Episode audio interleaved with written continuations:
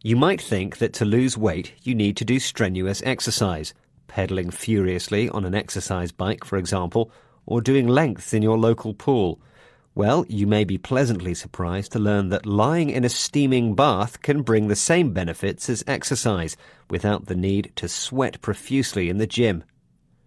These were the findings of an experiment comparing the relative benefits of exercise and hot baths that was carried out by Dr. Steve Faulkner of Loughborough University.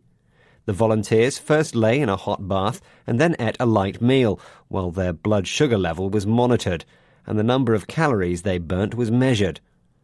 The experiment was then repeated, but instead of having a bath, the participants did an hour's vigorous exercise on a bike. The results from both activities were compared with unexpected results.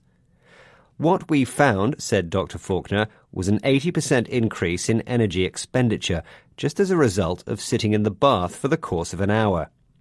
You burn 140 calories, not as many perhaps as if you had worked out on an exercise bike, but the same number as if you had been on a brisk walk.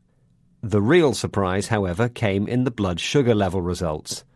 The peak glucose output, the amount of blood sugar in the blood after a meal, was on average 10% lower after the bath compared to that after exercise. Dr. Faulkner's explanation for this phenomenon is that when you are in a hot bath, proteins, known as heat shock proteins, are released, which help divert the sugar from the bloodstream to the muscles. It's important to keep blood sugar levels down to avoid damage to the arteries and nerves.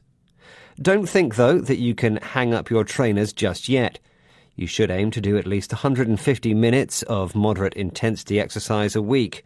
But if you are one of those people who need to control their blood sugar levels, if you have type 2 diabetes, for example, or find it hard to exercise, why wait?